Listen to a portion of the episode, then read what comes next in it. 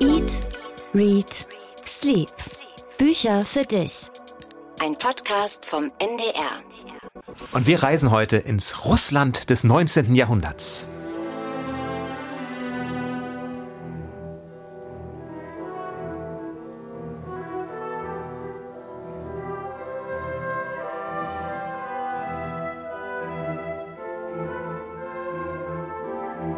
Das ist ja eine Zeit, Katharina, wo die russische Literatur ganz besonders produktiv war. Verbindest du irgendwas damit? Russland 1840, 50, 60?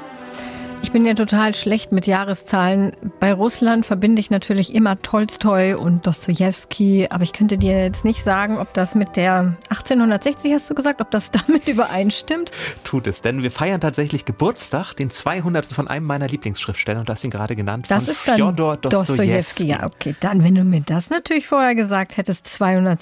Geburtstag, dann wäre ich direkt bei ihm gewesen. Und da dachte ich, dann müssen wir heute über ihn sprechen und da müssen wir gucken, was es bei Dostojewski zu essen gibt. Hast du da eine Ahnung? Nee, aber da hier sowas Suppenartiges vor mir steht, also Borscht ist es nicht. Borscht nicht, aber es hat mindestens genauso viele St im Namen. Die literarische Vorspeise. Okay, sag. Es ist eine Schi, eine russische Kohlsuppe, die ich dir gekocht habe, Katharina. Chi habe ich noch nie in meinem Leben gehört, aber ich sehe sofort den Kohl. Darf ich jetzt schon mal? Es ist schön warm und ich bin ja. Ja, probier doch schon mal und ich sag währenddessen, wer wir überhaupt sind, die wir sitzen. mein Name ist Jan Ehlert und ja, jetzt muss ich meinen Namen sagen und habe zum Glück noch nicht probiert. Mein Name ist Katharina Marenholz und wir sind beide Kulturredakteure beim NDR und beglücken euch alle zwei Wochen mit unserem Podcast Eat, Read, Sleep und jedes Mal auch mit einem Rezept. Diesmal also Kohlsuppe. Diesmal also Kohlsuppe. So viel Stress zu so, Beginn gleich. Jetzt darfst du essen, während ich was erzähle. Die Kohlsuppe taucht tatsächlich bei Dostoevsky in fast allen seinen Büchern auf. Mit ganz vielen unterschiedlichen Zutaten. Ich sage das jetzt mal ganz leise, damit dir nicht schlecht wird. Es gibt da Kohlsuppe mit Lunge, es gibt Kohlsuppe mit Därmen, es gibt Kohlsuppe mit Schaben. Uh. Ich habe dir aber die Kohlsuppe vegetarisch gemacht. Das ist sehr schön. Insektenfreie Kohlsuppe. Danke dafür. Die wird zum Beispiel in seinem Buch Schuld und Sühne oder in der neuen Übersetzung Verbrechen und Strafe mm. gekocht für Raskolnikow. Das ist mhm. der junge Student, der zum Axtmörder wird, weil er glaubt, er als ein, in Anführungszeichen, besserer Mensch hat das Recht, andere Menschen umzubringen, um an Geld zu kommen. Und er sitzt in seinem Zimmer und Nastasia, kommt vorbei, die Köchin, und bringt ihm Kohlsuppe. Wurst und Semmeln will er haben. Sie sagt, nein, Kohlsuppe, das ist doch viel, viel leckerer. Besonders Kohlsuppe von gestern.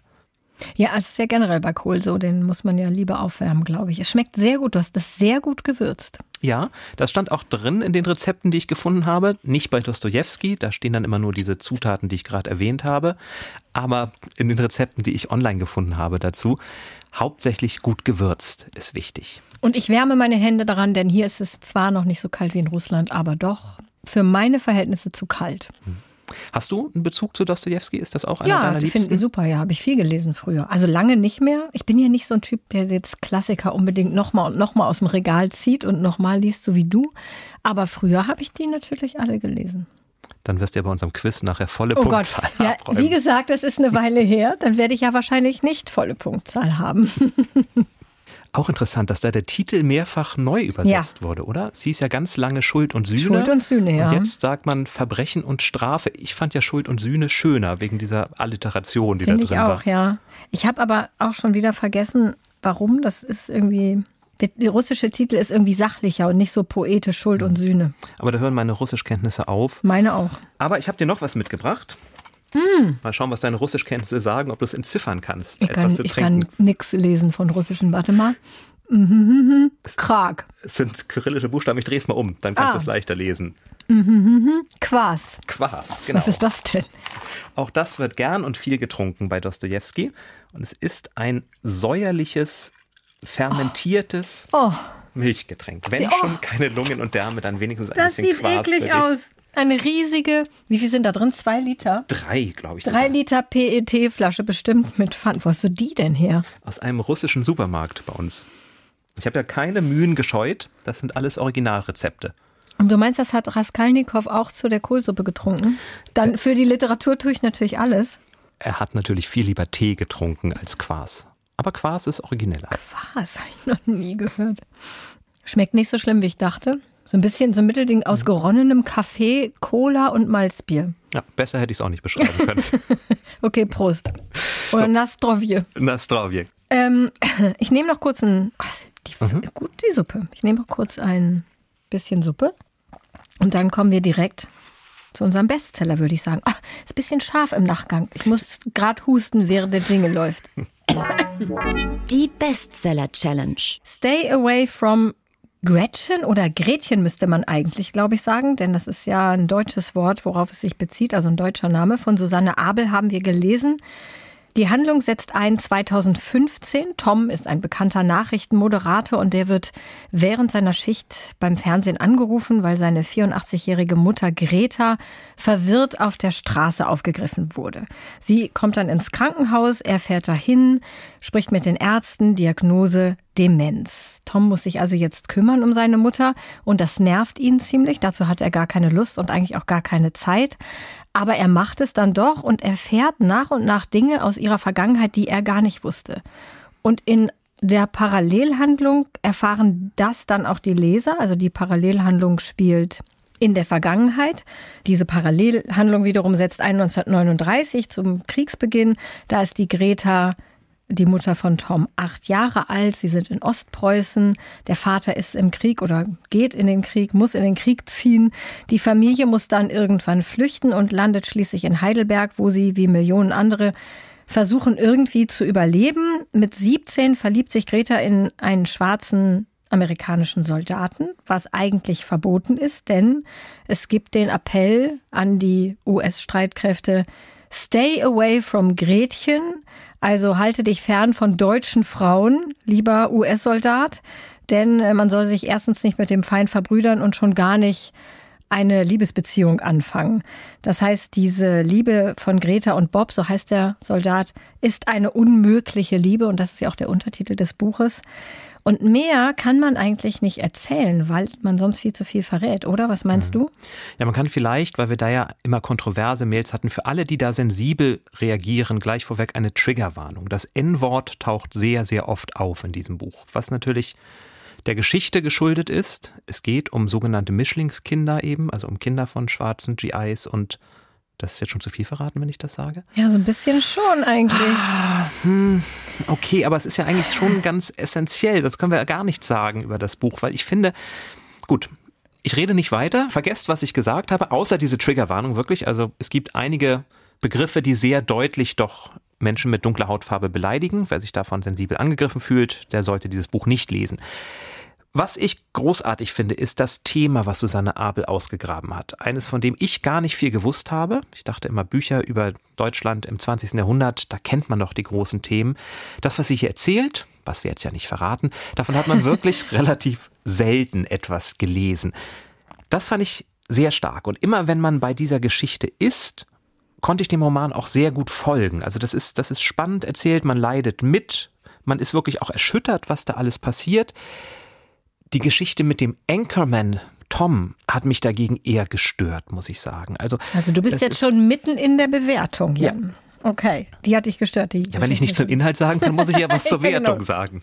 Ja, sprich weiter. Die Geschichte hat dich gestört. Die Geschichte um Tom Anchorman. hat mich gestört. Das war mir sehr, sehr, sehr äh, die Figuren waren alle doch sehr einseitig. Allerdings. Es war ganz klar, wer die Guten ist, wer die Schlechten ist. Es war auch relativ klar, wer wahrscheinlich am Ende zusammenkommen wird auch wenn man überhaupt nicht versteht, warum sie zusammenkommen. Ja, absolut nicht. Und diese Sprache, diese Sprache, die da manchmal gewählt wird, das hat mich dann doch etwas ja, wie soll man sagen, sprachlos zurückgelassen. Es gibt da Sexszenen, wo jemand mit dem Kopf auf der vollen Blase aufwacht und der Hand ist noch am schlaffen Schwanz. Und Muss sehr, ich nicht sehr unvermittelt auch, oder? Sehr unvermittelt, sehr ja. unvermittelt. Und ich musste die Stelle auch zweimal diese, was geht? Da sind wir wieder beim Klischee. Gut aussehende Nachrichtensprecher kriegen grundsätzlich jede Frau ins Bett. Das müssen Absolut. wir hier mal festhalten. Auch wenn sie totale Kotzbrocken sind, wie Tom tatsächlich. Der ist ja nicht nur zu allen Frauen total ätzend, sondern auch zu seiner Mutter. Und wird dann, was auch überhaupt nicht nachvollziehbar ist, irgendwie über Nacht zum reizenden Sohn, der mit Mutti dann die Vergangenheit erkundet. Das mhm. fand ich eine recht überraschende Wendung in der Geschichte. Ja, ist so ein bisschen bipolar, hat man das Gefühl, oder? Also manchmal ist er wirklich das Arschloch Mhm. Und manchmal ist er dann plötzlich so einfühlsam und nimmt sich aber auch plötzlich Dinge zu Herzen, wo man sich fragt, du bist doch sonst so abgebrüht und kalt. Warum interessiert dich plötzlich das Schicksal dieser einen Person, die du doch gar nicht kennst? Ja, total. Das fand ich nicht wirklich glaubwürdig. Und auch nicht nur Tom ist ja sehr klischeehaft. Auch Jenny, seine Assistentin, die ist natürlich nicht attraktiv. Die hat natürlich, weil sie nicht attraktiv ist, sie hat natürlich kurze Haare, ist schon 40 Jahre alt, mhm. hat ein Kind ohne Mann, ist Veganerin.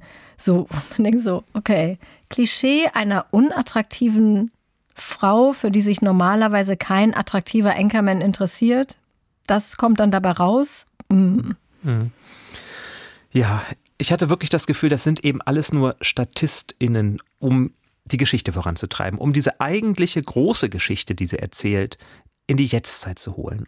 Und das hätte sie lieber lassen sollen. Man hätte doch auch einen rein historischen Roman schreiben können. Weil, wie gesagt, diese historischen Romane, wie Greta überzeugte, sie ist ein Mädchen, aber sie ist überzeugte Nationalsozialistin, möchte unbedingt auch bei den Bund Deutscher Mädels aufgenommen werden. Und wie sie das dann auch nicht ablegen kann, wie sie dann später zum Beispiel mit ihrem Geliebten durch die Gegend fährt und im Jeep aufsteht und dann doch noch einmal eine Rede an den Führer halten muss, die mit Sieg Heil endet. Das, also diese Figur fand ich sehr, sehr spannend. Wirklich. Ja, wobei ich finde, auf der Gegenwartsebene, was gut erzählt ist, ist die Demenzgeschichte. Mhm. Das haben auch uns viele Hörerinnen und Hörer geschrieben, dass sie das sehr beeindruckt hat, wie die Autorin diese Demenz beschreibt von Greta. Das fand ich schon auch. Mhm. Also insofern würde ich nicht sagen, dass man unbedingt hätte die Gegenwartsebene weglassen sollen, weil ja, ich glaube auch das ganze Thema des Buches nicht so richtig funktioniert hätte ohne die Gegenwartsebene. Aber man hätte es schon ein bisschen weniger klischeehaft gestalten können. Wobei das gerade am Anfang ja schon ein sehr atemloser Ton ist. Also wir sind da kurz vor dem Beginn der Nachrichtensendung und wir erfahren mhm. noch so und so viele Sekunden, noch so und so viel. Das ist schon ein sehr starker Einstieg. Ne? Dieser ja, Zeitdruck, der da aufgebaut ist also das, das hat mich zu Beginn wirklich sofort reingezogen. Ja, ich habe auch das erste Drittel habe ich sehr schnell so weggelesen. Da war ich echt sehr mhm. gefesselt von dem Buch. Insgesamt finde ich, es hätte einfach auch ich weiß gar nicht, wie viele Seiten hat es, glaube ich, so 600 Seiten? Oder 538, ja, glaube ich. Es hätte eigentlich 200 Seiten weniger haben oh, können, ja, oder? Vor, vor allem diese, oh, vor allem dieser Sprachunterricht, der hat mich furchtbar genervt. Wo sie dann einem GI Deutsch beibringen will und dann sagt sie natürlich immer Worte, die er nicht aussprechen kann, die Osterglocken und er sagt die Osterwhat und dann sagt er das. Und es ist beim ersten Mal lustig, beim zweiten Mal schmunzelt man noch, beim 37. Mal denkt man, Leute, du kannst so viel verstehen, warum weißt du jetzt nicht, was Forever heißt? Warum muss man da jetzt auch noch einen Witz drüber machen? Und das Ende, ich fand es auch echt zu kitschig und zu unglaubwürdig. Also. Ja, aber ich muss jetzt ja gestehen, also ich, ich habe ein bisschen geweint. Es hat irgendwie doch funktioniert, obwohl es so vorhersehbar und kitschig ist. Ich freue mich über kitschige Enden, aber es war mir ein bisschen too much. Das war es, ja. Damit wir nichts verraten, lesen wir lieber vor, was ihr uns geschrieben habt. Zum Beispiel hat uns Ulrike geschrieben und die sagt eben auch, sie hat sich sehr schwer getan mit dem Ganzen, gerade wegen der Sprache. Sie sagt auch, die ersten 100 Seiten, da dachte sie noch, da muss noch mehr kommen. Die Geschichte sei aber gut, das Ende voraus über die Sprache, aber während der nicht enden wollende Strahl schäumend im Porzellanbecken verschwindet, zitiert sie hier, oder sein Blick streift ihr um die Hüfte und am Bauch etwas zu knappes Business-Kostüm. Das ist für sie doch viel zu klischeebeladen. Es hätte dem Buch gut getan, darauf und auf die unnötigen Füllsel zu verzichten. Und Bettina meint auch, so wie wir beide ja eigentlich auch finden, dass es ein wichtiges Buch zu einem wichtigen Thema ist. Aber sie schreibt, die Sprache war mir zu trivial. Die erste Hälfte ging noch, als über die Geschichte im Krieg erzählt wurde. Aber dann wurde die Sprache für mich unerträglich. Also da bezieht sie sich sicherlich auch auf die Gegenwartsebene. Aber es gab auch echt viele positive Reaktionen mhm. auf das Buch. Es gab überhaupt noch nie auf einen Bestseller so viele Reaktionen. Mails und auch bei Instagram. Zum Beispiel Elisabeth, die hat uns geschrieben und gesagt, sie war sehr, sehr froh. Sie hat zum ersten Mal mitgelesen und es hat sich absolut gelohnt. Und sprachlich hat es ihr wirklich gut gefallen. Sie hat, genau wie ich, auch, ja gut, nicht nur geweint, sondern geheult wie ein Schlusshund, schreibt sie. Ganz so schlimm war es bei mir nicht. Aber auch sie war zu Tränen gerührt. Ja, und wir haben auch eine Sprachnachricht bekommen. Und zwar vom Eat, Read, Sleep Reading Circle. Das sind vier Hörerinnen, die sich bei unserer Geburtstagsfolge kennengelernt haben, sozusagen. Die waren dabei als Interviewpartnerin. Das war Folge 35. Und nach der Folge passierte Folgendes. Nur Sekunden nach der Sendung haben wir Kontakt zueinander aufgenommen und seitdem chatten wir quasi täglich über alles und Bücher. Und wir drei sind wie ihr auch sehr unterschiedlich. Simone ist unsere Eat, Read, Sleep Jägerin. Sie lässt sich auf alle Bücher ein, die im größten Bücherpodcast Deutschlands besprochen werden oder in Frankreich spielen. Auf fast alle. Stimmt, Elbleuchten hast du bis heute nicht gelesen. Claudia hat ihr Spektrum, seitdem sie den Podcast und uns kennt, deutlich erweitert, liest aber im Gegensatz zu uns auch Biografien und Kitsch. Ich lese Kitsch? Cecilia hören? Ah, okay. Jenny dagegen ist mit Abstand die verrückteste von uns. Sie liest immer mehr als drei Bücher gleichzeitig, gern auch schwere Kost und hat absolut keine Hemmung, ein Buch nach 50 Seiten hemmungslos abzubrechen. Eigentlich gehört noch Christiane dazu. Die ist jetzt hier nicht im O-Ton, weil sie nicht dabei war, als sich diese drei Damen nämlich am letzten Wochenende tatsächlich real getroffen haben und bei diesem Treffen auch über unseren aktuellen Bestseller diskutiert haben, wie es sich gehört für einen Eat, Read, Sleep Reading Circle. Und sie haben uns natürlich auch dazu ihre Meinung geschickt per Sprachnachricht. Ja, bin ich gespannt. Ja, was schätzt du? Positiv, negativ? Ich glaube, dass sie auch sehr geteilter Meinung sind. Ich glaube, dass einige von ihnen das schon sehr gemocht haben können. Okay, hör mal, den Anfang macht Claudia. Den heutigen Bestseller habe ich sehr gerne gelesen. Besonders berührt hat mich dabei, was die Familien ausgehalten haben und wie weit das heute bis heute reinreicht. Was meinst du, Simone? Also mir hat in dem Buch auch die Gegenwartsebene gut gefallen. Den Sohn von Greta, den Tom, fand ich allerdings richtig unsympathisch und auch total überzeichnet dargestellt. Das ging mir auch so. Ja, mir auch. Ja, ich habe Gretchen sehr gerne gelesen, also auch sehr gerne gelesen.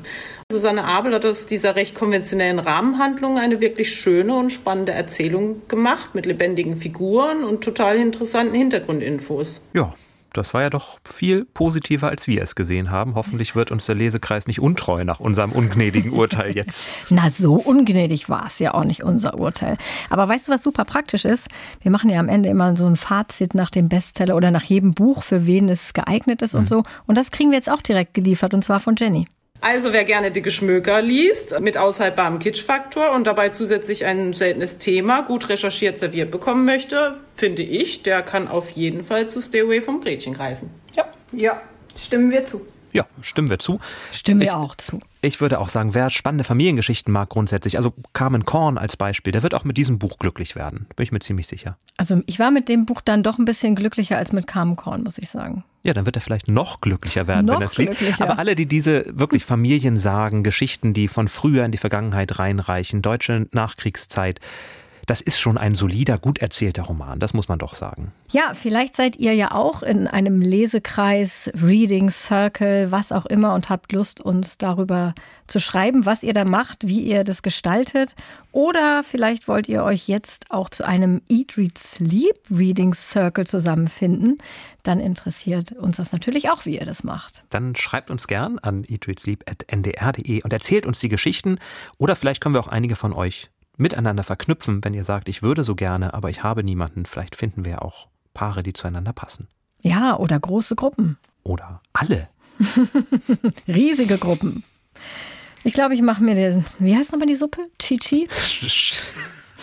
ist es nicht für Radiopodcast geeignet, dieser Name. Chi. Was heißt das übersetzt? Russische Kohlsuppe. Ich habe keine Ahnung. Nie im Leben Russisch heißt so ein kurzes Wort russische Kohlsuppe.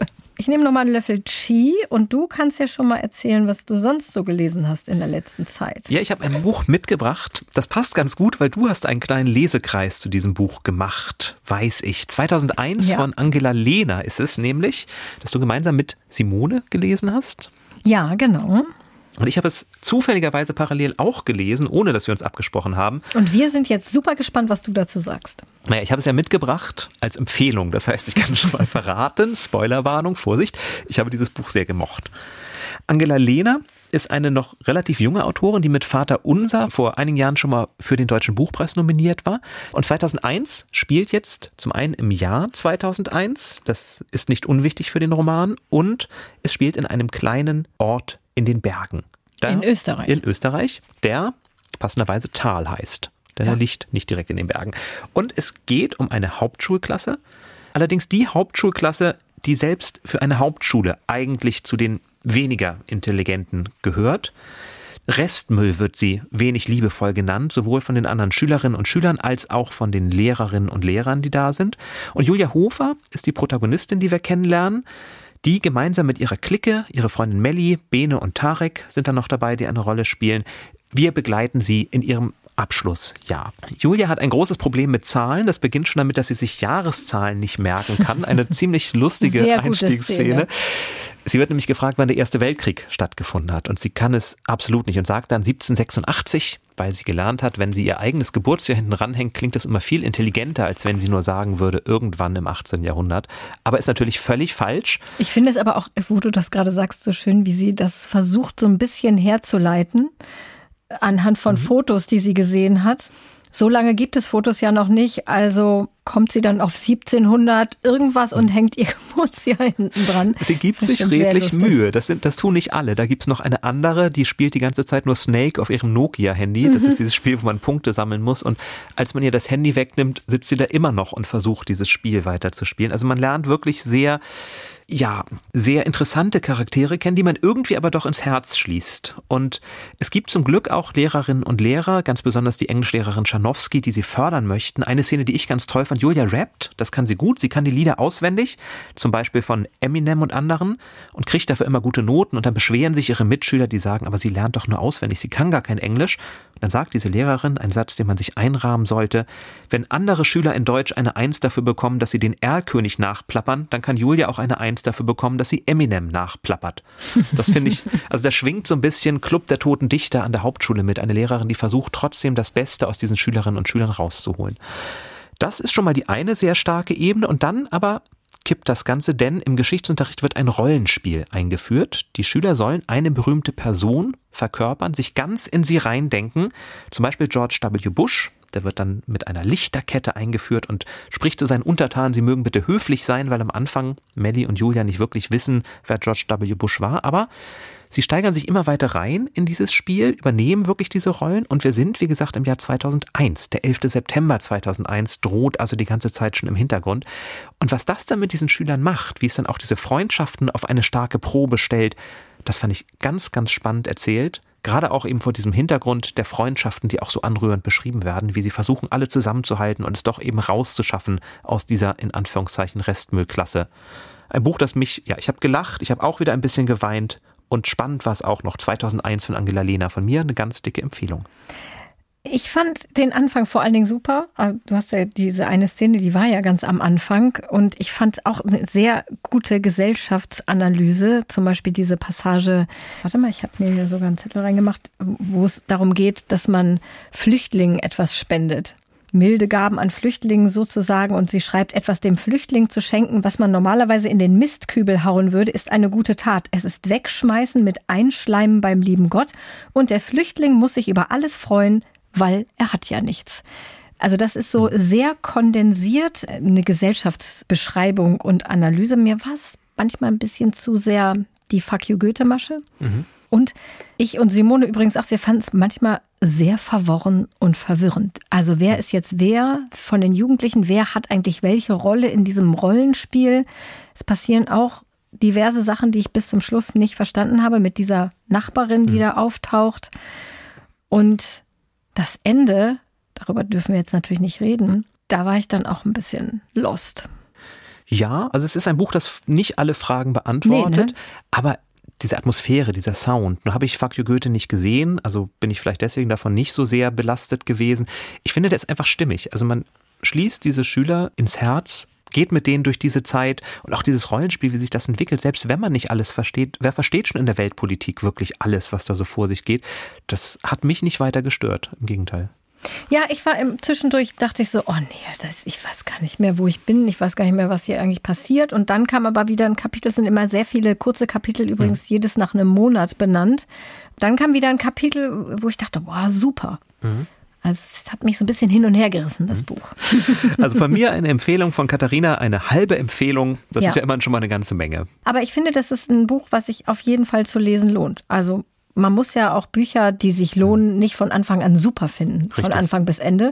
Man kann sie ja auch interessant finden. Es sticht, vor, es sticht nämlich schon ja, ein bisschen heraus. Raus, es ist kein Buch schon. wie alle anderen. Ja, ja, sowohl vom Stil als auch von der Handlung. Ja, ich habe absolut nicht bereut, es gelesen zu haben. 2001 bei Hansa Berlin erschienen und es hat, das sagen wir manchmal an dieser Stelle auch, und da es hier vor mir liegt, gucke ich schnell mal nach, es hat ungefähr 383 Seiten. Ja, jetzt musst du mich fragen, was ich gelesen Ja, habe. was hast du denn gelesen, Katharina? Ja, ich habe mal wieder lange überlegt, was ich mitbringe. Also ich lese gerade mein Lieblingsbuch des Jahres. Liebe in Zeiten des Hasses von Florian Illies. das bringe ich aber erst übernächstes Mal mit, weil ich einen kleinen Buddy Read mit Daniel dazu gemacht habe, spontan, weil ich glaube, dass es Daniel auch sehr gut gefällt und deswegen dachte ich, das wäre doch irgendwie nett, wenn er es auch liest. Und ich spare mir deswegen auch das Ende noch ein bisschen auf. Dann habe ich versucht, das Buch von Sarah Biasini zu lesen über ihre Mutter Romy Schneider. Ich weiß nicht, ob du davon gehört hast. Das wird jetzt Oh, gehört, aber es hat mich nicht so angesprochen, dass ich gleich gesagt habe, hier, ich will das auch lesen. Mich hat es auch nicht angesprochen und auch als ich angefangen habe, es zu lesen, ist irgendwie nichts für mich. Aber es wird sehr gehypt, habe ich das Gefühl, im Internet gerade. Und ich habe angefangen, Cecilia Ahern zu lesen, weil auch ich nicht vor Kitsch zurückschrecke, so wie Claudia auch. Das fand ich aber zu langweilig. Sommersprossen, neue Buch von Cecilia Ahern. Ich bin auf Seite 150 ausgestiegen, weil ich mich zu sehr gelangweilt habe. So, und deswegen habe ich jetzt wieder, wie schon letztes Mal, ein Kinderbuch mitgebracht. Es gibt ja sehr viel, das, was mich echt freut, sehr viel positive Resonanz auf die Kinderbücher, die wir vorstellen. Und deswegen dachte ich, ach, was soll's, warum nicht? Guck, wie es heißt. Warum nicht? Es heißt, mehr Action, weniger Zucchini. Ja, und es ist von einer amerikanischen Autorin namens Betsy Yerrick. Ich habe extra geguckt, wie sich der Name ausspricht. Urig geschrieben. Dachte man erst ja vielleicht auch Deutsch. Aber nein, sie schreibt auf ihrer Homepage, it's pronounced Yerrick as in Yarrow Wizard Harry, but with ig instead of a Wizard Harry. Was so lustig Alles ist, schon mal, oder? Übrigens Tipp, immer mal auf die Homepages englischsprachiger Autoren und Autorinnen zu gehen, vor allen Dingen von Kinderbüchern, die sind oft extrem lustig. Also, es geht um Alex, ein Junge, der soll Testleser werden für das erste Kinderbuch seiner Tante Caroline. Er liest nämlich selber super ungern und sie denkt, wenn sie ihn jetzt überzeugen kann mit dem Buch, dann ist es wirklich ein gutes Buch. Und er kriegt auch dafür ein bisschen mehr Taschengeld angeboten, nimmt also den Auftrag dann ein bisschen widerwillig an, merkt dann aber schnell, dass das Buch namens Gerald besucht Opa genauso öde ist, wie er eigentlich auch schon erwartet hat. Es hatte keine langweiligen Stellen, es war ein langweiliges großes Ganzes. Es gab keine einzige interessante Stelle. So sein Fazit für dieses Buch. Und dann macht er Verbesserungsvorschläge. Seine Tante ist begeistert davon und will immer mehr Input von Alex. Weil Alex aber gar keine eigene Leseerfahrung hat, aus der er schöpfen kann, versucht er alles, was er ab sofort für den Plot dieses Buches vorschlägt, selbst erstmal auszuprobieren. Denn selbst Alex, der keine Bücher liest, weiß, Bücher müssen nicht nur interessant sein, sie müssen glaubhaft sein.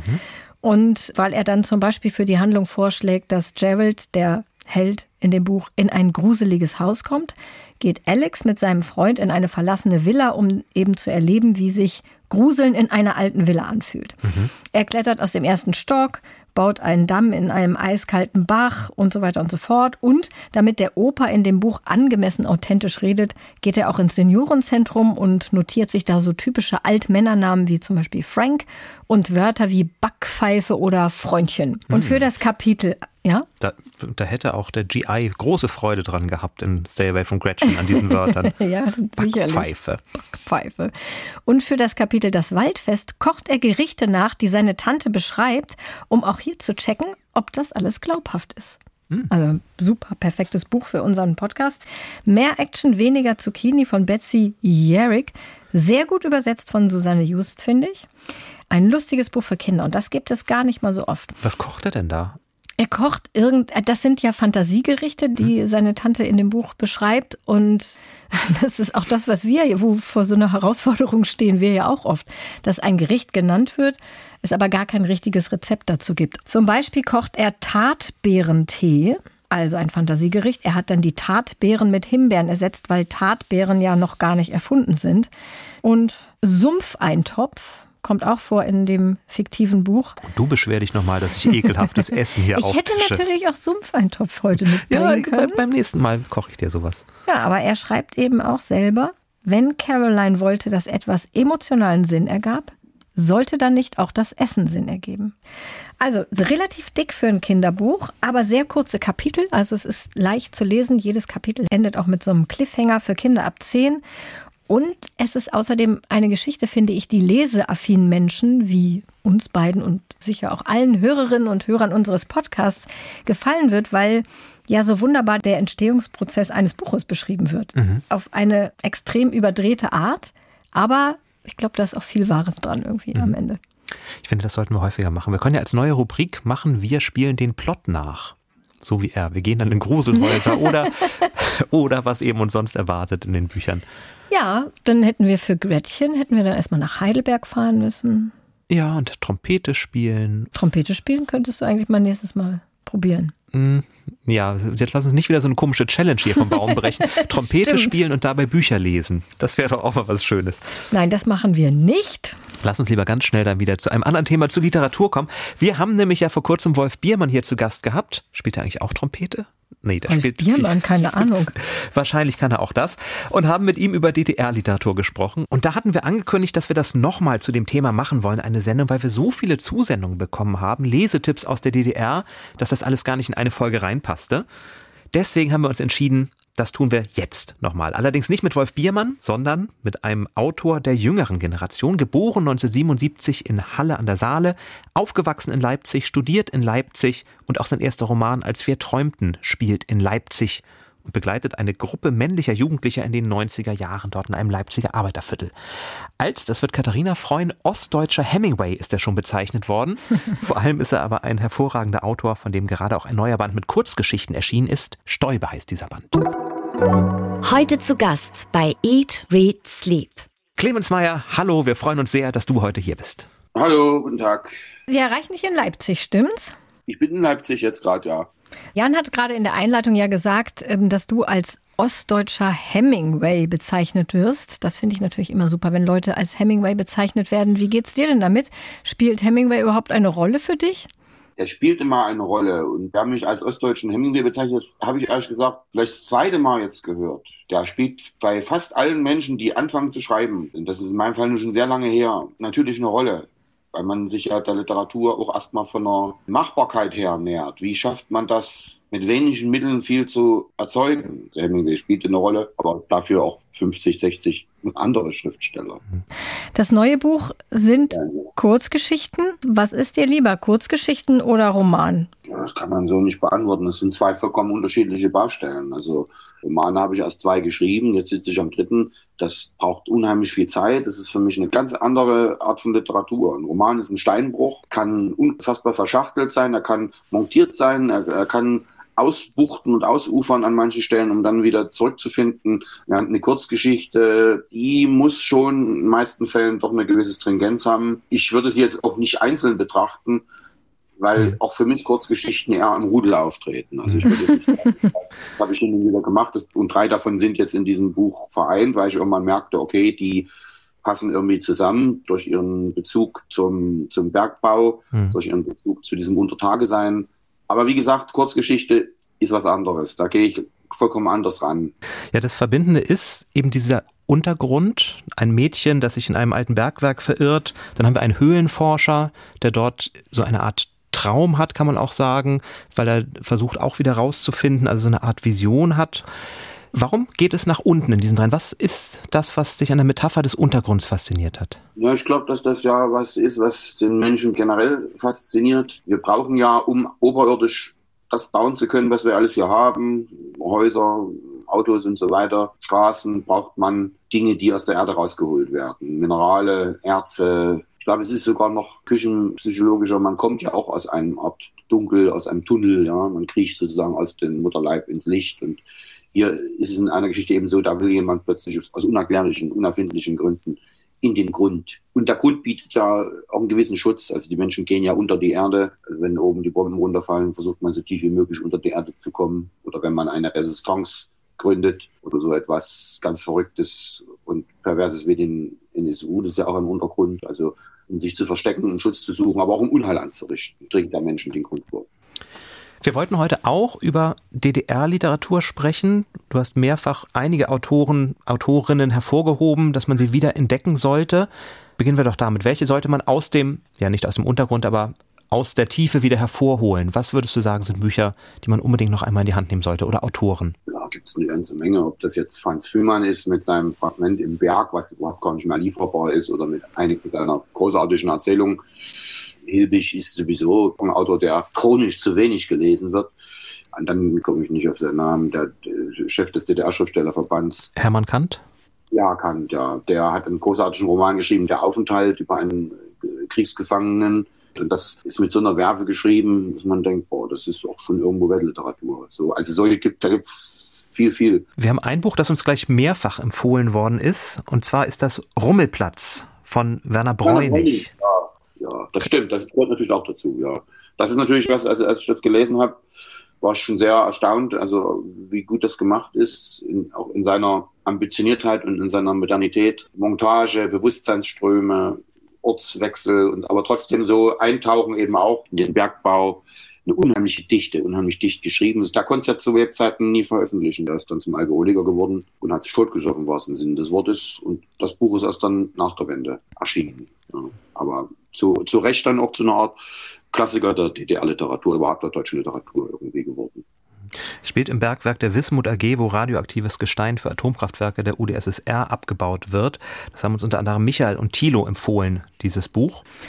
Kommen wir mal von der Literatur in etwas leichtere Gefilde. Du schreibst ja auch Drehbücher für Fernsehkrimis.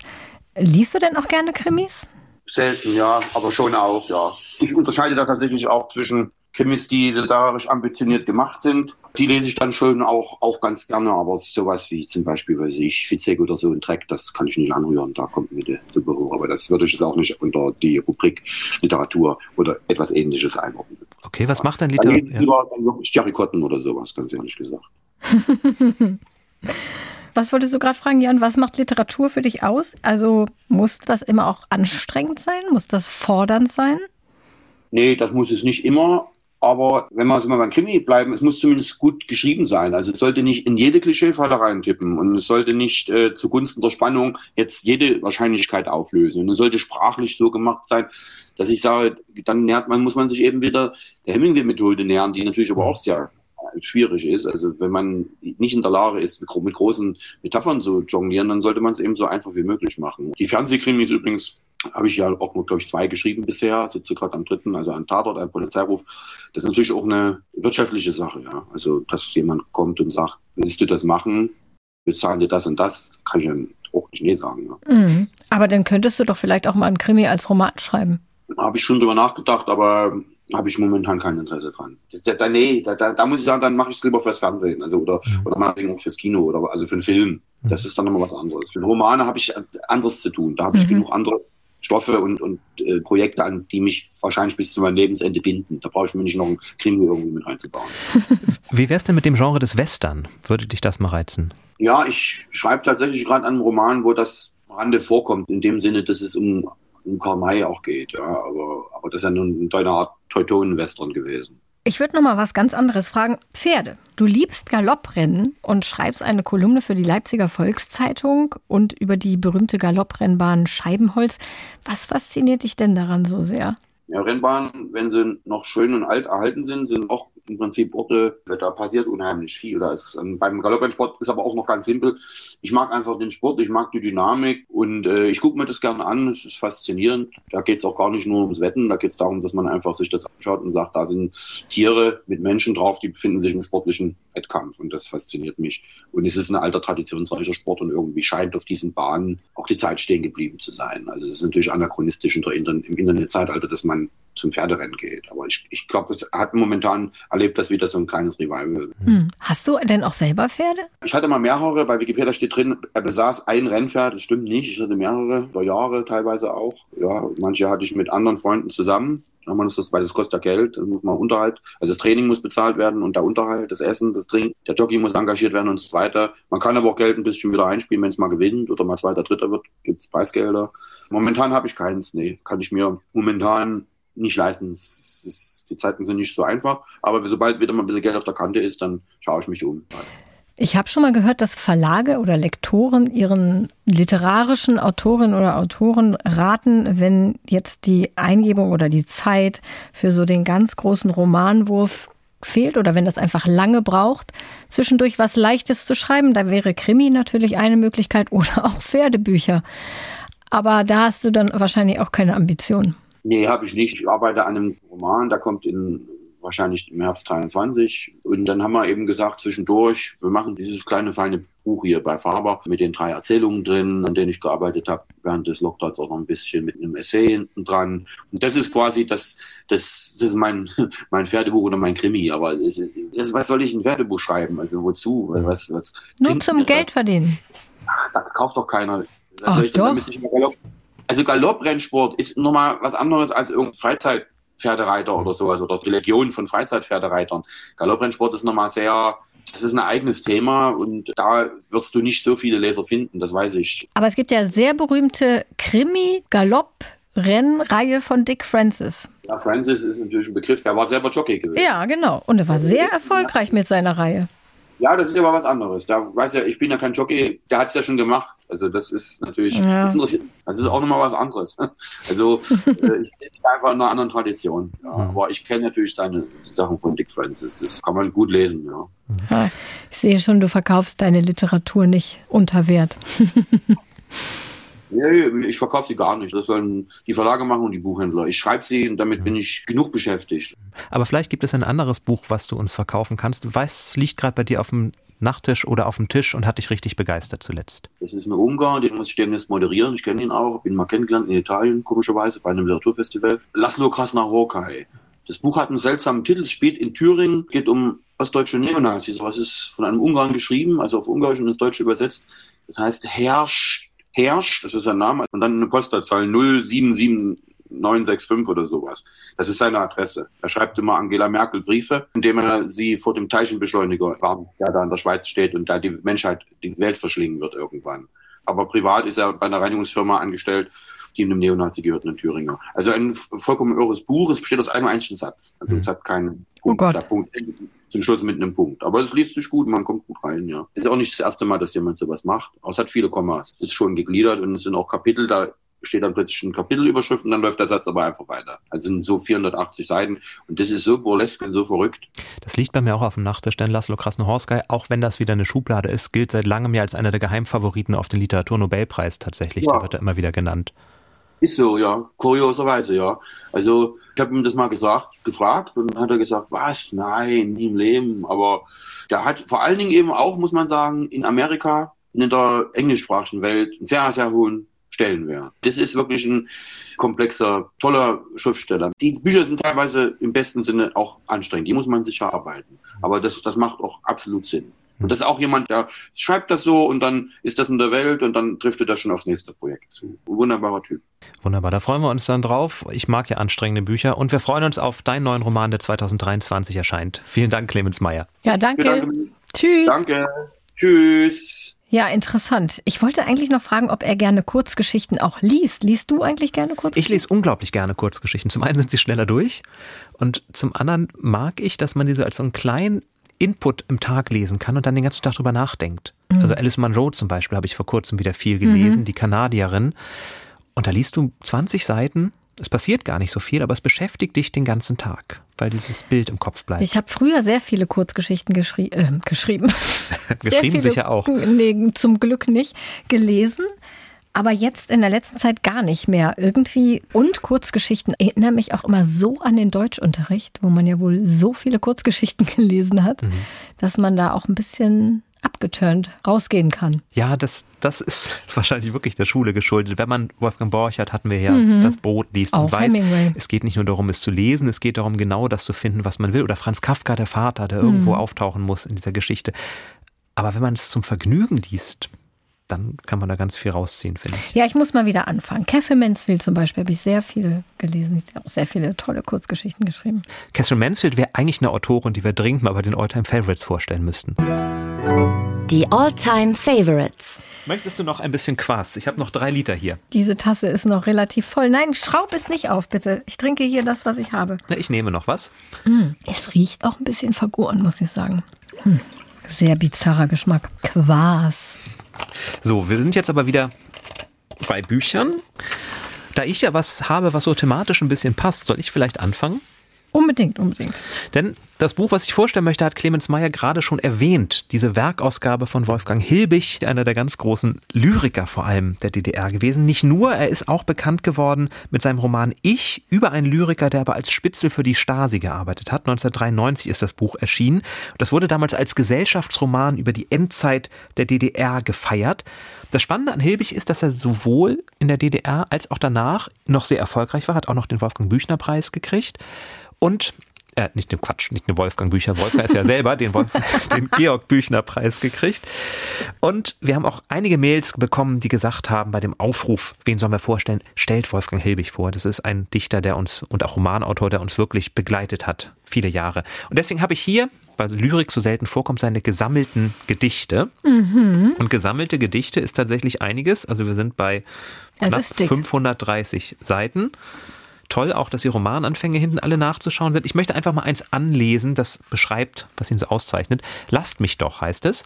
Lasst mich doch, lasst mich in kalte Fremden gehen. Zu Hause sink ich in diesen warmen, klebrigen Brei, der kaum noch durchsichtig ist, der mich festhält, der mich so festhält. Lasst mich, wo die Sicht klar ist, oder in Steine, in hohe Steinwände, in Mauern für meinen Schädel. Und wenn man eben weiß, dass er einer von diesen Schriftstellern ist, die in der DDR nie so richtig heimisch wurden, die auch dagegen angeschrieben haben, vom Regime auch immer kritisch betrachtet wurden, bekommt natürlich dieser Satz, noch einmal dieses Gedicht, nochmal eine ganz andere Bedeutung. Also mich begeistern seine Gedichte sehr und seine Werke, weswegen ich finde, wenn wir über DDR-Literatur sprechen, dann darf Wolfgang Hilbig nicht fehlen.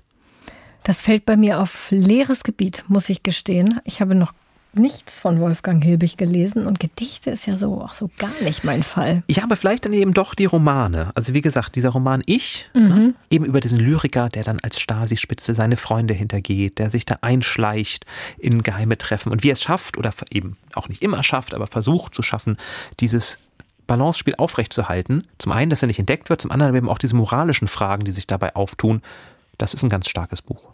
Das ist auf jeden Fall eine Leselücke bei mir, glaube ich, Wolfgang Hilbig. Aber was meinst du, stilistisch, also thematisch hat es mich jetzt überzeugt, mhm. was du gesagt hast über den Roman. Stilistisch ist, muss ich da mit einem einzigen Satz ohne Punkte rechnen?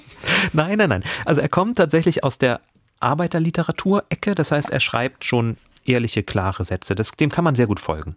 Gut. Hattest du jetzt schon gesagt, wer es empfohlen hat? Ich habe es empfohlen und wir haben mehrere Mails bekommen. Unter anderem hat uns Ronja geschrieben, dass sie auch Wolfgang Hilbig als einen ihrer wichtigsten Autoren in der DDR gesehen hat und gebeten, dass wir doch hier von ihm dringend mal etwas vorstellen würden. Du hast da, wie ich sehe, auch ein sehr, sehr, sehr dickes Buch liegen. Ja, ich habe nochmal jetzt hier an dieser Stelle ein Jugendbuch mitgebracht, mhm. weil mir nach der Lektüre von Gretchen Unterland von Anne Vorhöve wieder eingefallen ist eines der wenigen Jugendbücher, nämlich über die Nachkriegszeit. Und Anne Vorhöve ist eine deutsche Autorin, die schreibt für Jugendliche ab etwa 14 und eigentlich alle ihre Bücher handeln von deutscher Geschichte.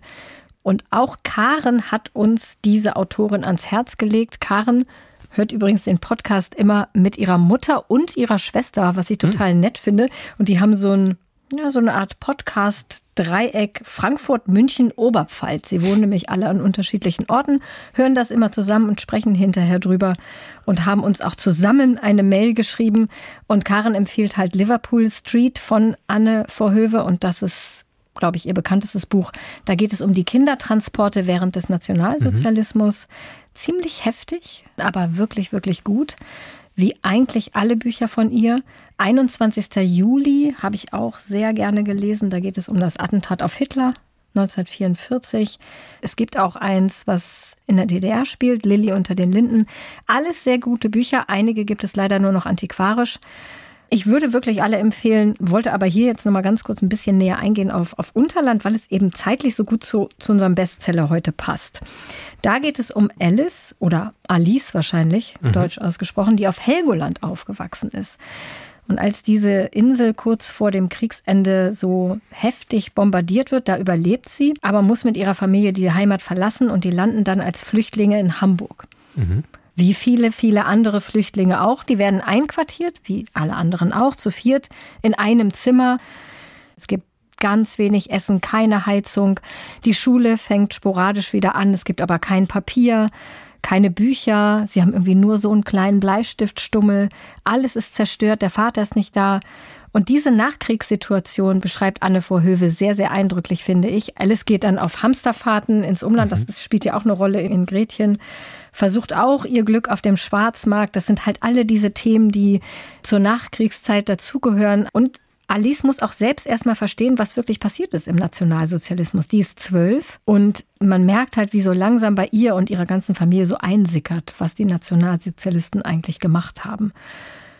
Und dann kommt eben noch dieser Aspekt dazu, dass sie die ganze Zeit Angst hat, dass ihre Heimat Helgoland für immer verloren geht, weil ja dieser Plan existiert, die ganze Insel in Grund ja. und Boden zu bomben. Also tolles, tolles Buch. Man erfährt wahnsinnig viel über die Zeit und es ist abgesehen davon auch echt spannend. Sehr gut geschrieben. Unterland von Anne Vorhöve und ich empfehle hier auch gleich alle ihre anderen Bücher für junge Menschen ab 14, die sich für deutsche Geschichte interessieren und ich finde, man kann es absolut auch als Erwachsener lesen. Das ist eine tolle Sache, finde ich auch, wenn über so etwas Geschichte an junge, an junge Menschen vermittelt wird, oder? Ja, ich, super. Also ich habe schon als Kind gerne Bücher gelesen, die so einen geschichtlichen Hintergrund haben. Mhm. Ich glaube, ich habe es, glaube ich, schon mal gesagt, ich habe, glaube ich, mein gesamtes historisches Wissen aus Romanen. Ich habe meins ähm, aus, aus den lustigen Taschenbüchern mir zusammengeklaubt. das ist auch nicht schlecht. Aber da muss man noch größeren Realitätsabgleich machen, glaube ich, bei ja, Romanen. Ja, ja. Mhm dass, dass ja nicht Romeo und Julia Donaldio und so heißen, Doch sondern nicht. dass sie wirklich, die ja auch nicht sehr historisch waren. Ja, aber und deswegen bin ich immer auf der Suche, gerade nach Kinder- und Jugendbüchern, die das eben nahebringen, weil der Geschichtsunterricht nicht mhm. so optimal ist, dass man auch wirklich Lust hat, was über die Vergangenheit zu erfahren. Dann kann ich dir vielleicht noch eins ans Herz legen, was uns Stefanie empfohlen hat.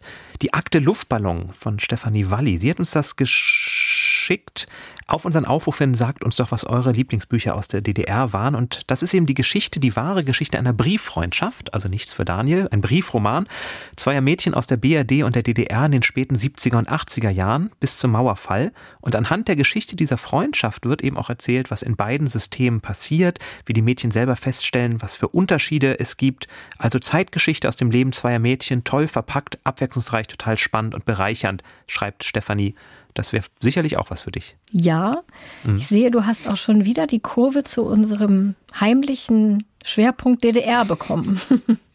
Richtig, da nochmal vielen, vielen Dank für all die Bücher, die ihr genannt habt. Viel zu viele natürlich, um sie hier alle zu nennen. Also jetzt keine Panik, wenn ihr zuhört. Wir haben alle diese Bücher, wir haben sehr viele Bücher jetzt genannt in dieser Folge schon, mhm. oder? Sehr viele Autoren, sehr viele, Autorinnen, ja. Bücher. Das steht alles in den Shownotes, alles auf unserer Seite ndr.de slash eatreadsleep. Da könnt ihr alles nochmal nachgucken. Und was auch auf unserer Seite steht, ist eine großartige Bildergalerie. Oh ja nämlich von Bücherschränken aus Deutschland, Frankreich, Österreich, England. England, von überall her, wo ihr uns was geschickt habt. Das war wirklich ganz, ganz toll, wo man denkt, man geht ja manchmal diesen Schränken vorbei und denkt sich, ach, wie schön, dass es das gibt, aber wie vielfältig das ist, was für tolle Modelle und Motive es dabei gibt, das hat uns wirklich begeistert. Ja, ganz großartig. Und Bernadette hat uns übrigens nochmal auf die Seite openbookcase.de hingewiesen. Da sind Bücherschränke weltweit aufgelistet mit einer Landkarte. Also unbedingt mal gucken, ob euer Lieblingsbücherschrank da verzeichnet ist. Und wenn nicht, kann man den da natürlich auch eintragen. Oder postet doch Fotos von Bücherschränken auf Instagram. Da sind wir ja auch unter dem Hashtag EatReadSleep Podcast. Da freuen wir uns, wenn wir da noch mehr Bücherschränke, wo auch immer sie stehen, wenn ihr zufällig an einem vorbeikommt, sehen können. Ja, unbedingt. Da habe ich sogar schon einen aus Kanada bekommen. Wow. Aber, aber, auch Silke hat uns geschrieben. Silke betreut in Neuwied einen Bücherschrank. Danke für deine ausführliche Mail, wo man wirklich merkt, wie viel Arbeit so etwas macht, wie viel Liebe sie da reinsteckt, auch mit dem Vandalismus klarkommen muss. Und Silke schreibt unter anderem, würde jeder genauso viele Bücher spenden, wie er mitnimmt, könnte ein offener Bücherschrank von selbst funktionieren. Tut er aber nicht. Ganz im Gegenteil. Also, wenn ihr Bücherschränke in der Nähe habt und euch da immer gerne bedient, denkt auch dran, immer mal wieder was reinzustellen, damit auch andere was davon haben. Ach, ich stelle ja nur was rein. Ich auch. Ich habe gerade wieder ungefähr 70 Bücher aussortiert aus meiner Bibliothek, weil ich Platz schaffen musste. Und in Die kommen jetzt in die Bücherschränke in meiner Umgebung. Ja, cool. Bleibt aber noch das, was ich angekündigt habe. Ich hoffe, du hast alle deine Dostoevsky-Erinnerungen wieder hervorgeholt. Ich hoffe mal. Keine Angst, es wird nicht schwer. Das Quiz. Es ist eine, also wirklich Nein, das soll man ja nicht sagen. ja, eine, ja, ich, weiß, eine, ich weiß, was du sagen wolltest. Es ist eine wirklich einfache Basic Dostoevsky-Frage. Ja, Kategorie Dostoevsky. Nein, Kategorie Fun Fact vielleicht. Einer der berühmtesten Romane Dostojewskis ist ja die Brüder Karamasow. Einfache Frage, wie viele Brüder sind das eigentlich? Zwei, drei oder sieben? Oh Gott, ich habe es gelesen, aber es ist so lange her. Wie viele Brüder das sind? Drei. Das ist richtig. Zusatzfrage, Oh Gott. da du dich ja so gut auskennst. Zusatzfrage, wie heißen sie denn? Sehr witzig. Karamasow. Richtig. Nee, Nein, es, was lässt mich mit die Vornamen raten? Hm, Fjodor. der Vater heißt tatsächlich Fjodor, der Vater Karamasow. Aber sie heißen Ivan, Dimitri und Aljoscha. Das hätte ich jetzt als nächstes gesagt. lag auf der Hand. Und das Spannende ist, Dostoevsky hat damit die drei großen Stände seiner Zeit nachgezeichnet. Also Dimitri, das ist der, der zur Armee geht, der starke soldatische. Ivan ist, der- ist der Intellektuelle. Stimmt, jetzt Und Aljoscha ist der, der den geistlichen Stand wählt. Also Mönch Ja. werden möchte. Ja. Aber ich dachte, weil den Titel jeder kennt, kann es nicht Ja. schaden, einmal zu gucken, wie viele es denn wirklich sind. Das ist Ein ganz, ganz, ganz tolles Buch, das ich wirklich nur jedem empfehlen kann. Wann hast du es zuletzt gelesen? Ähm, in diesem Sommer tatsächlich. Zum zweiten Mal. Zum zweiten Okay. Mal ganz. Es gibt so Passagen. Es gibt ja darin eine ganz besondere Auskopplung der Großinquisitor. Mhm. Da kommt Jesus zurück auf die Erde und die Kirche nimmt ihn fest und sagt, du kannst doch jetzt nicht plötzlich wieder Wunder machen. Wir mussten so lange ohne dich auskommen. Kurz zusammengefasst. Die habe ich tatsächlich häufiger gelesen. Die ist ein Teil davon. Aber das ganze Buch ist dann doch zu dick, um es mal eben immer wieder zu lesen. Absolut. Ja, meine erste Kategorie ist Litty Click. Es ist ein Mann. Nein, es Ah. ist eine Frau. Dann. Sie hat am College einen Schreibwettbewerb gewonnen und der Preis war ein Praktikum bei einer New Yorker Frauenzeitschrift. Direkt danach erkrankte sie an Depressionen. Sie kam dann in eine Klinik, kam da auch wieder raus, galt als geheilt, heiratete einen berühmten englischen Schriftsteller, bekam zwei Kinder. Der berühmte englische Schriftsteller ist ein Macho. Er wollte gern, ja, Nein, nein, nein. Ich, ich, Luft warte, geholt? ich warte darauf, dass wir jetzt mal zu den Inhalten der Bücher kommen, damit ich was sagen kann. Ach so. Mm, na, das ist aus verschiedenen Gründen schwierig. Jedenfalls der Macho-Schriftsteller-Ehemann möchte gerne, dass sie sich um die Kinder und die Küche kümmert. Sylvia Plath. Gut. Wunderbar, die Glasglocke. Du musst das, dich ein bisschen mehr einfällt. freuen, dass du Ja, das jetzt ja, geraten hast. Vor Abschluss der Little Click Ja, es, ähm, es, Hinweise. hat, es hat eine Weile gedauert, aber Sylvia Plath ist eine, ähm, Ted Bundy ist, glaube ich, ja- nee, nicht Ted Bundy, Hughes. Ted, Ted Hughes. Ted Bundy war ein noch schlimmerer Mann. Ähm, Ted Hughes, genau, ist ihr Mann. Und äh, ich kenne von ihr nur die Glasglocke, dieses Buch, wo sie ja über Depressionen auch schreibt und sich Ja, dann ihr kurz danach auch umgebracht hat. Ja, Genau. Er hat sie betrogen, dann hat sie alle seine Manuskripte zerrissen und ihn rausgeschmissen. Das war 1962, drei Monate danach ist die Glasglocke erschienen und vier Wochen nach dem Erscheinen hat sie Selbstmord begangen. Und zwar sehr, sehr, sehr tragisch mit Kopf in Gasherd und nebenan schliefen ihre Kinder. jetzt verstehe ich auch, warum du relativ wenig über die Bücher erzählen konntest. Ja, also ein Roman, ansonsten viele Gedichte. Was für dich? Wir kommen zu einer Frage aus dem Bereich ein Buch in einem Satz. Hatten wir lange nicht mehr, ne?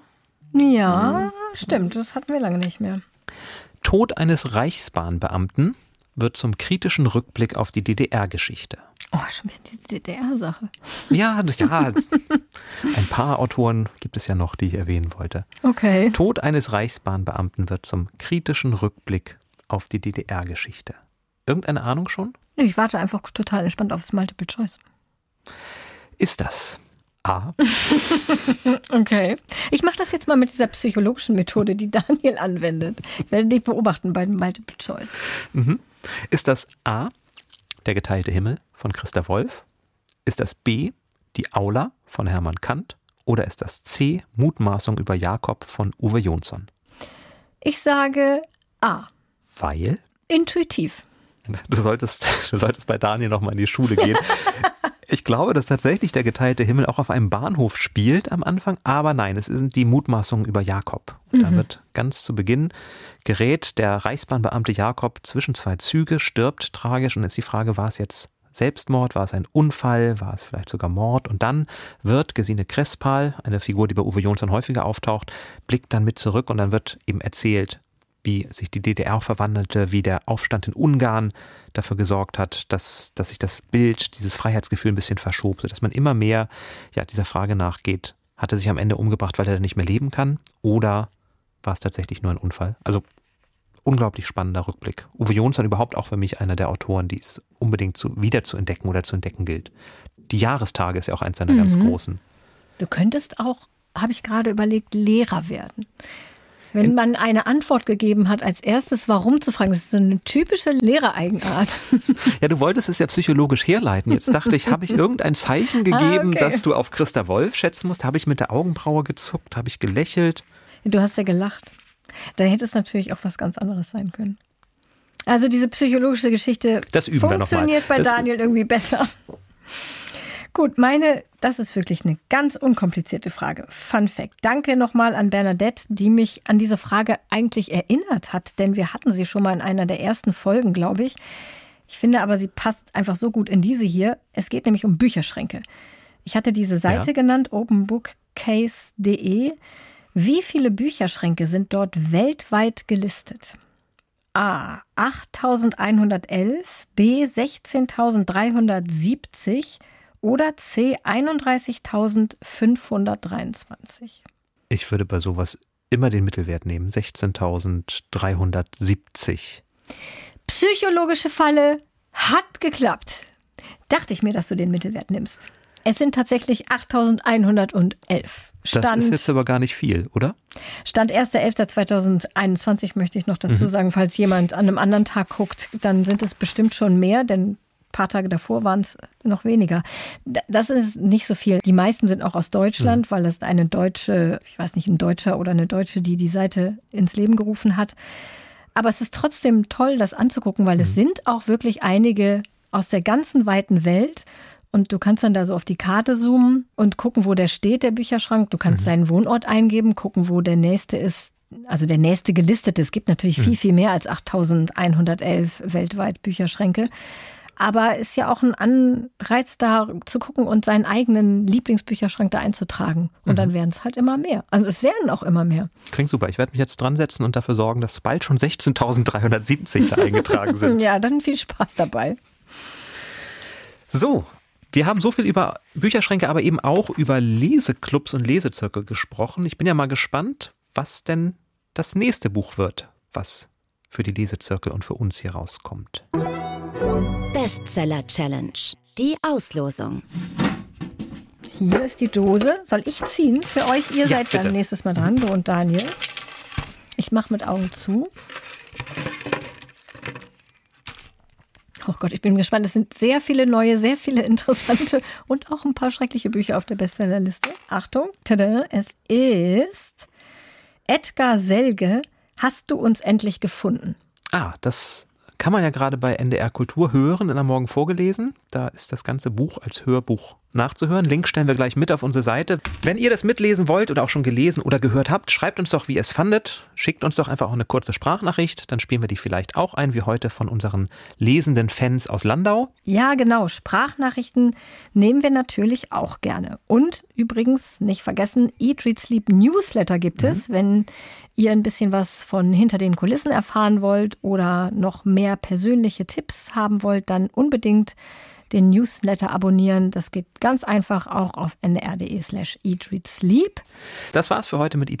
Wenn euch der Podcast gefällt, dann abonniert ihn unbedingt, am besten in der ARD Audiothek, der kostenlosen Audio-App der ARD und ganz wichtig, weitersagen, denn wir wollen, dass unsere Eat, Read, Sleep Community weiter wächst und weiter wächst und weiter wächst und mehr Leute mit uns lesen. Also empfehlt den Podcast allen, die gern lesen, die gern lesen würden, aber keine Zeit haben und von denen ihr denkt, die könnten das auch mögen, was wir hier machen.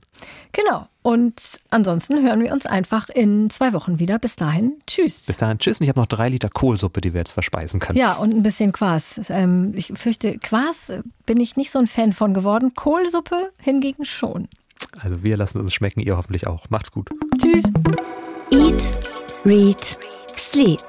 Bücher für dich. Ein Podcast vom NDR.